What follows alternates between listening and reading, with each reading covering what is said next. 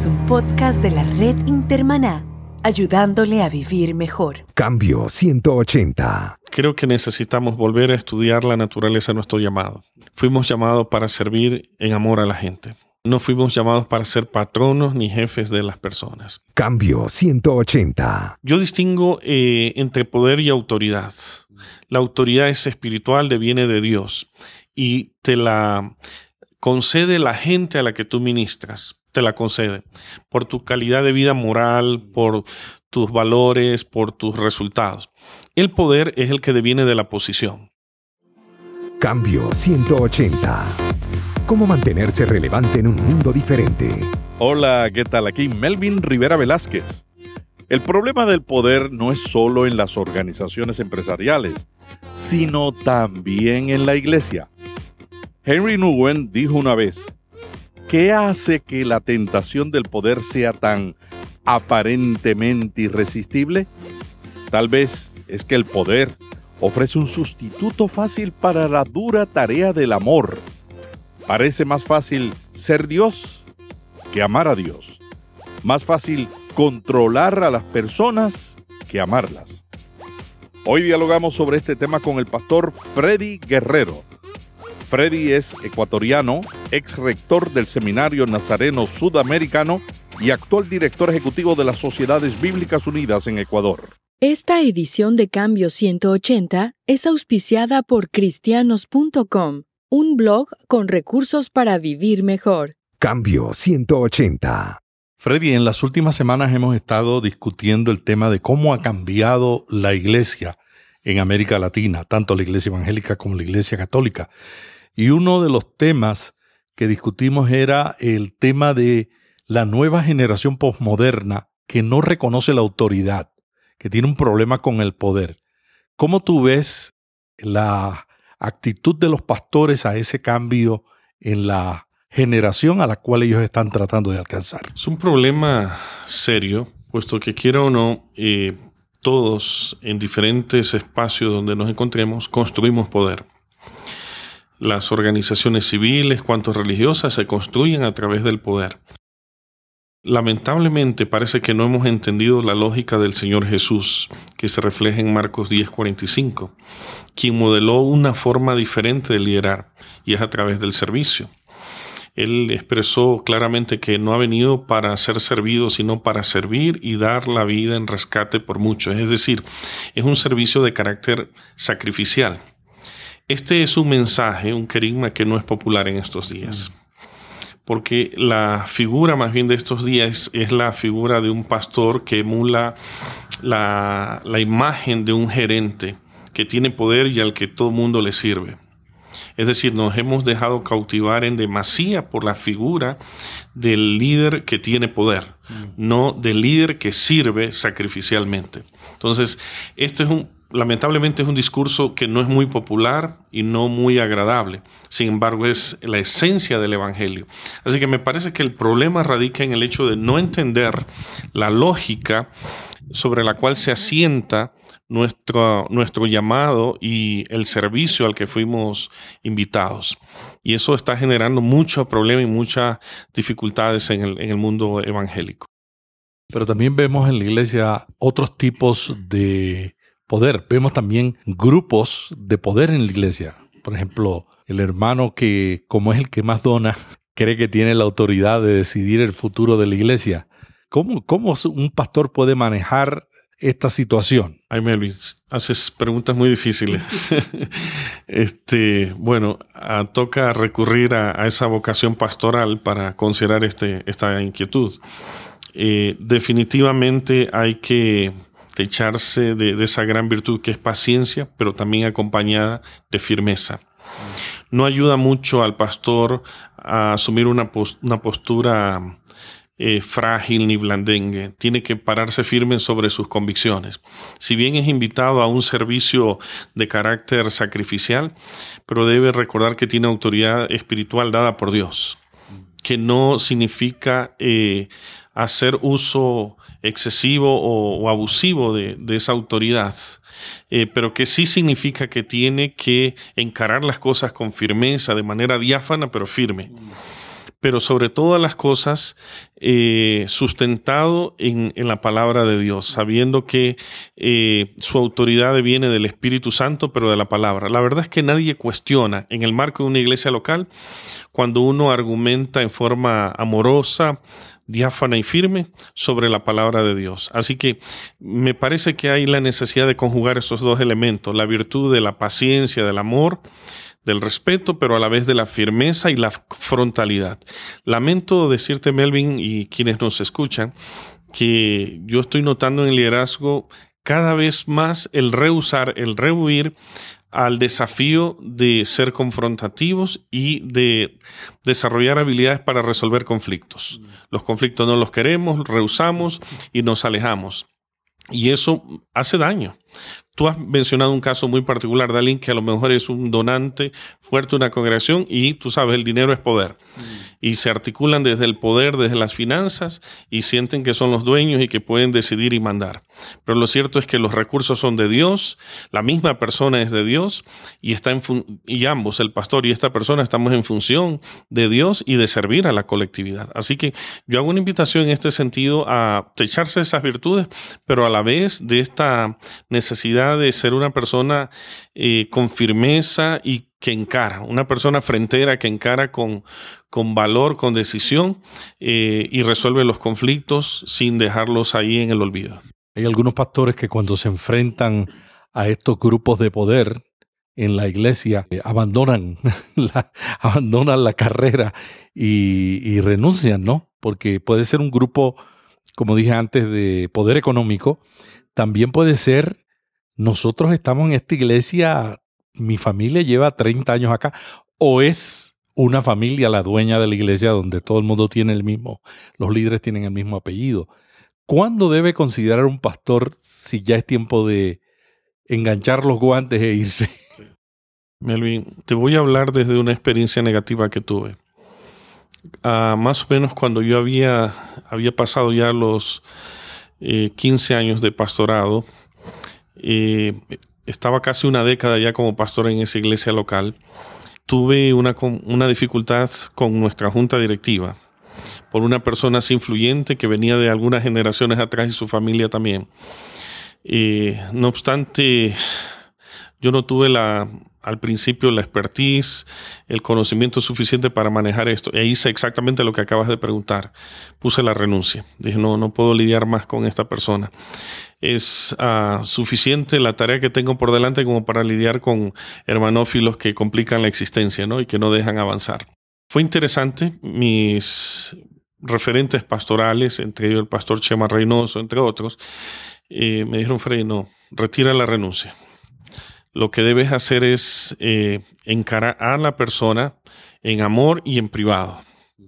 Eh, y habla con claridad sobre sus perspectivas, sobre sus sentimientos, sobre sus eh, preocupaciones y trata de entender su punto de vista. Lo que no significa ceder necesariamente, pero sí entender a la, a la otra persona. Yo, sorpresa, descubrí que esa persona era una persona que tenía un llamado pastoral. Y yo estaba teniendo dificultades con un, un colega en potencia eh, cuando descubrí esto, más bien lo auspicié, ah, empezó una nueva congregación. ¿verdad? Entonces, eh, para decir que no, no fue al inicio lo más sabio abandonar. Otra vez insisto, creo que lo más conveniente es tratar de aproximarse a las realidades de la gente y ver qué, qué es lo que están ah, tratando de comunicar. Lamentablemente lo hacen en formas impropias. Ah, no, han sabido comunicarse de manera asertiva, en el momento adecuado, con las palabras adecuadas, sino que se comunican en la forma que aprendieron. Y nos toca a nosotros caminar la segunda milla tratando de entenderles, pero luego de eso, enseñarles cómo deben comunicarse asertivamente porque crean una crisis generalizada para toda la congregación. Así que espero que esa, esa experiencia responda en algo, Melvin. De repente esa gente se siente en los dueños de la iglesia, ¿no? A veces uno piensa que las luchas por el poder están solamente en las empresas comerciales. Pero la lucha por el poder también está en la iglesia. ¿Qué tú piensas de eso? Absolutamente. Donde hay dos o tres personas que se reúnen en el nombre de Jesús, no significa que el cielo ha bajado. significa que el Espíritu Santo está en medio de personas que son seres humanos que tienen también virtudes, pero también muchos defectos, muchas actitudes impropias. Sí, en efecto están muy presentes. Eh, todavía seguimos siendo seres humanos. Ojalá que todos fueran suficientemente maduros como para deponer esa forma de ejercer y vivir eh, el poder. Aquí me gustaría hacer una clarificación. Yo distingo eh, entre poder y autoridad. La autoridad es espiritual, viene de Dios y te la concede la gente a la que tú ministras por tu calidad de vida. Te la concede por tu calidad de vida moral, por tus valores, por tus resultados. El poder es el que deviene de la posición. Entonces, vamos a diferenciar estos elementos. Eh, así que en vez de hago la invitación a, la pastoral, a quienes nos escuchan los líderes, en vez de ejercer eh, su ministerio desde la línea del poder, más bien háganlo desde la autoridad espiritual que deviene de Dios. Déjame te cuento una experiencia. Yo disipulé a un grupo de jóvenes universitarios por 10 años. Hoy todos son eh, influyentes, son pastores y profesionales, gente bilingüe, trilingüe, que un, un, aporte muy, muy valioso en la sociedad. Aún están eh, incorporados en el gobierno ecuatoriano sirviendo con ellos, basta que yo les sugiera hacer cierta cosa frente a una, opinión que ellos me piden. Lo, desde mí sale como una sugerencia, pero ellos no lo reciben como una sugerencia. Lo reciben como una instrucción de parte de Dios para seguir. ¿Por qué? Por justamente estar mediado por la autoridad espiritual, porque saben que yo soy su pastor, que los ha cuidado, que los ama, que les da tiempo, que comparte la vida con ellos, que quiere lo mejor, y, saben y confían que cualquier cosa que yo voy a decir realmente va a ser algo muy asertivo, lo voy a hacer en oración, voy a hacer buscando lo mejor para ellos. ¿Qué es lo que media todo eso? La autoridad espiritual. Jamás me impongo para si yo soy el pastor, así que ustedes van a hacer lo que yo les digo. No funciona así. Pero hay mucha gente que abusa de ese reconocimiento que le da la congregación como autoridad. ¿Qué, qué, uno puede hacer para evitar caer en la tentación de abusar de una autoridad que la gente con mucha sinceridad le concede por lo que uno ha hecho por ellos? Wow. Melvin, te especialistas en preguntas, te especialistas en, preguntas difíciles. Creo que necesitamos volver a estudiar la naturaleza de nuestro llamado. Fuimos llamados para servir en amor a la gente.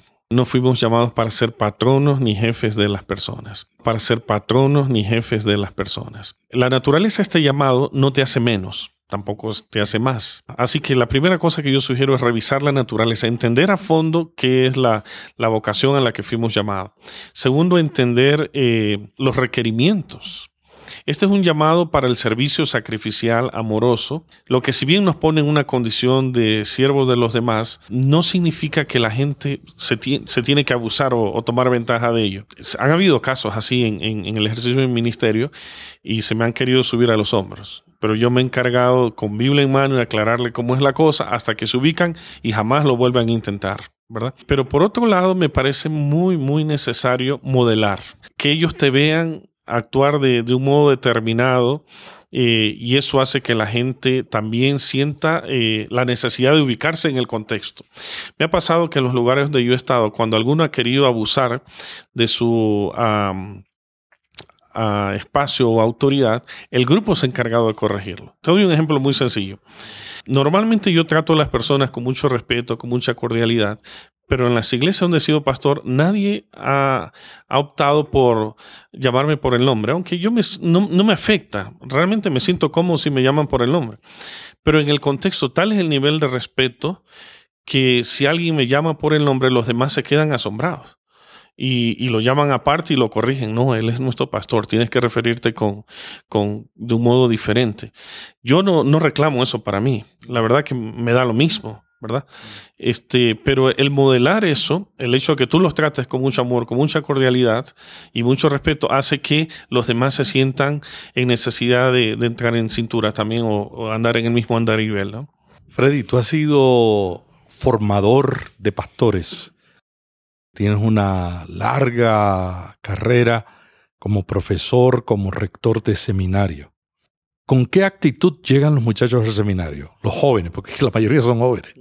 ¿Llegan con la actitud de tener control o con la actitud de servir? Y, y si es así, ¿Por qué algunos, yo no, no estoy diciendo que tus estudiantes hicieron eso, pero otros estudiantes se han desviado? Melvin, es interesante. Cuando llegan, todos llegan con pasión espiritual. Y al terminar su estancia en el seminario, no quieren saber nada del pastorado. Y perdieron la pasión por las devociones, el ayuno, el estudiar la Biblia. De hecho, si sirve de algo, yo mismo viví esa experiencia de, de sequía.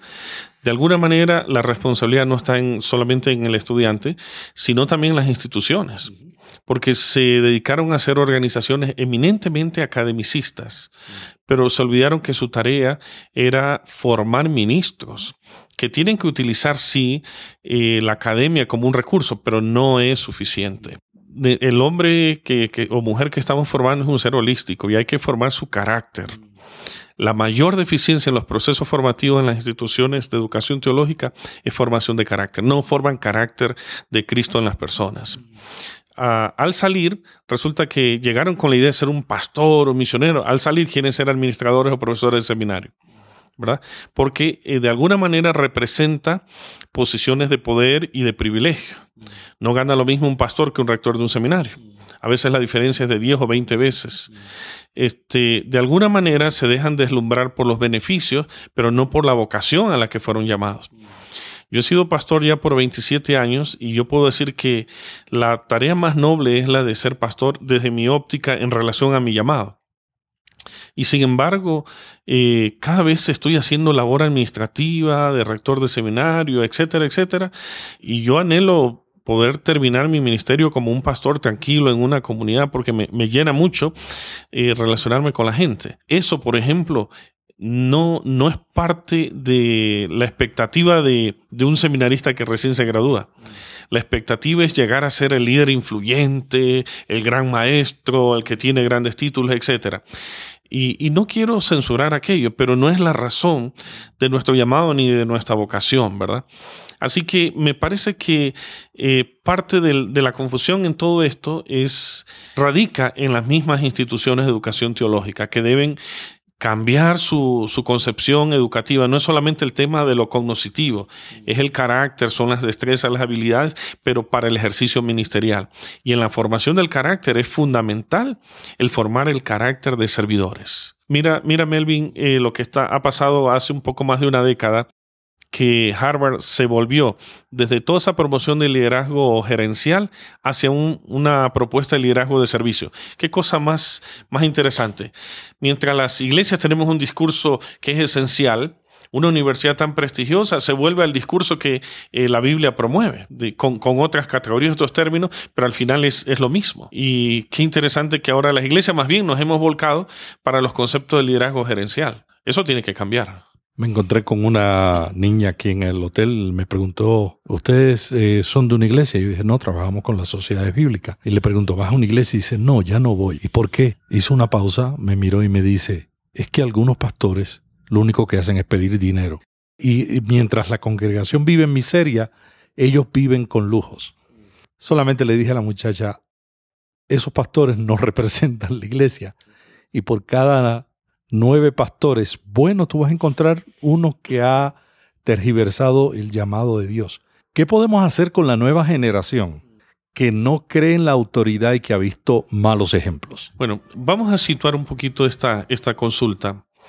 Eh, en América Latina, ah, en la última década, se fortaleció la perspectiva del movimiento apostólico y profético, que construye una nueva forma de hacer poder. Lo, discuto en, en, el libro Nuevas Formas de Poder, que escribí en el año 2005, donde se hacen unas interpretaciones bíblicas jaladas del pelo hablando de Efesios, que, primero Dios estableció apóstoles, etcétera, la concepción o el uso del, verbo ahí eh, o de la palabra es protos, que significa primero, pero lo interpreta como primacía, es superior sobre los demás.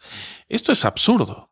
Eh, en ese sentido, la concepción escritural es, es de ser igual en, una persona que tiene un liderazgo entre pares. ¿verdad? A, mí me llama la, la atención que esto no se está interpretando de esta manera sino que eh, se asume que el pastor es la autoridad espiritual, moral y, vaya, eh, legal, que tiene todo bajo sus manos y puede hacer y deshacer, inclusive cambiar el discurso. En este caso, cambiar un discurso de, servicio por el de que me sirvan. Y, yo he notado que bajo esa posición omnímoda han abusado del poder económico, pidiendo regalías, pidiendo este, concepciones en nombre del Señor esa figura o esa expresión siembra y cosecha ha sido por demás manoseada. Si bien es un, de alguna manera una figura bíblica, ha sido manoseada para manipular a la gente. Yo quiero decirle a quienes usan de esta forma que lo mejor es acudir a la ética protestante, la ética evangélica. La ética evangélica es una ética del trabajo que tiene al menos tres elementos fundamentales. El primero es el de producir. Produce riquezas, trabaja con tus manos no te alimentes de las manos ajenas, de lo que producen las manos ajenas. Trabaja con tus manos, produce riqueza. En segundo lugar, una vez que has producido riqueza, eh, vive un, estilo de vida sencillo. Ahorra. Y en tercer lugar, sé solidario, compartiendo con los más necesitados. Esa es una buena forma de eh, enriquecerse en forma justa, en forma ética, pero a la vez en forma solidaria. Deploro y tengo que decirlo eh, con, en forma categórica, me incomoda, me molesta la manipulación y los excesos que en el nombre de la teología de la prosperidad están haciendo los pastores. No es correcto. Ese es el espíritu de Texel. No sé si te acuerdas de Texel, el tesorero de, de, la Iglesia Católica en tiempos del, del siglo XVI, que pedía dinero bajo la figura de la indulgencia, que un alma salía del purgatorio cuando sonaba la moneda en el cofre de la iglesia. Se están vendiendo, intercambiando recursos espirituales por dinero. Siembra y el Señor te va a dar más. Eso es falso. Dios te da más porque Él es bueno y a partir de ello es bueno que tú aprendas a ser solidario y generoso con los demás, principalmente con los de la familia de la fe. Eh, he visto cómo muchos pastores viven en una situación de miseria financiera eh, y sus iglesias no son capaces de dignificar a, su pastor. He visto cuando viene un predicador extranjero a manos llenas, le dan todos los recursos y a su pobre pastor lo tiene viviendo en la miseria. Eso tampoco es digno, ¿verdad? Así que ni el exceso de la, de la teología de la prosperidad ni la teología de la, de la miseria, ninguno de los dos. Hemos de aprender a vivir en forma ecuánime, en forma eh, santa, en forma generosa. Y, y, evitar el, el, exceso de estas manipulaciones, como también de la desconsideración para los pastores. Qué bueno que mencionas ese, ese ejemplo, porque es un caso bien común en nuestras iglesias, donde nadie se preocupa por el pastor. Y tenemos el otro extremo, donde el pastor se preocupa solamente por él y manipula la autoridad y el poder para poder mantener un estilo de vida más allá de lo que él podría bajo otras circunstancias. ¿Qué puede hacer la iglesia? Hay más gente abandonando la fe y hay más gente que no se convierten al Señor por lo que algunos de nosotros hacemos que por lo que nosotros predicamos. Mira, INDEF, Instituto Internacional de Evangelismo a Fondo de Costa Rica, hizo un estudio sobre la deserción de la gente eh, en las iglesias evangélicas de Costa Rica y en este estudio que lo escribiera un, pastor de apellido Gómez, lo conozco muy bien porque fui su tutor de su disertación de maestría, descubrieron que había un desencanto en la población costarricense, porque muchos de ellos se sintieron eh, traicionados. El desencanto tenía que ver con justamente estos abusos alrededor de la teología de la prosperidad. No es para nadie desconocido que Costa Rica, Guatemala han sido cunas junto con Brasil, una de la teología de la prosperidad. Voy a decir algunas cosas sueltas. Es necesario, en primer lugar, ser genuinamente cristianos, críticos, pero constructivos y respetuosos. Revisar si aquello honra a Cristo, revisar si aquello edifica a la gente para que no nos salgan desencantadas. En segundo lugar, creo que sí o sí los pastores debemos hacer un mea culpa. Debemos revisar lo que hemos estado haciendo y con seriedad reflejar todo eso con la iglesia primitiva. Mira, estamos tan afanados con los signos de exitismo y grandeza de estos días, pero cuando leo el libro de Hechos, Hechos 2, Hechos 4, Hechos 5, veo marcos referenciales de una iglesia muy sencilla que hasta mediados del siglo IV no estaba preocupado con lo que nos preocupa a nosotros en estos días. Más bien la maldición vino con Constantino, cuando ya se institucionaliza y se, nos volvemos a los signos de grandeza. Eh, yo recuerdo hace unos días estaba conversando con una autoridad de un país este, caribeño y le decía de esta manera, mira, gracias a ustedes por haberse puesto duros con la iglesia de su país, exigiendo que se vuelvan a las casas puesto que no hay la apertura para seguir abriendo nuevos templos. Y se volvieron a las casas y resulta que ahora tienen una iglesia que es mucho más fuerte, más vigorosa que muchas iglesias de otras naciones latinoamericanas. Así que me parece crucial que los pastores reflexionemos sobre nuestro ser y sobre nuestra iglesia.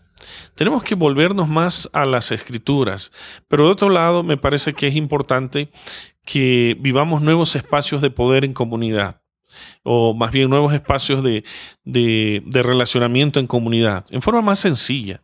Dejar de lado los títulos, dejar de lado las posiciones, dejar de lado esas cosas, esos signos de grandeza, más bien por un estilo de vida cristiana más sencilla. Yo he encontrado que la gente postmoderna no es que no quiere saber del cristianismo, o, más bien, no es que no quiere, no tiene interés en la espiritualidad. Lo que no quiere es saber de ese cristianismo caduco, centrado en, formas de, grandeza, signos de poder, que no validan lo humano, que no respetan al humano.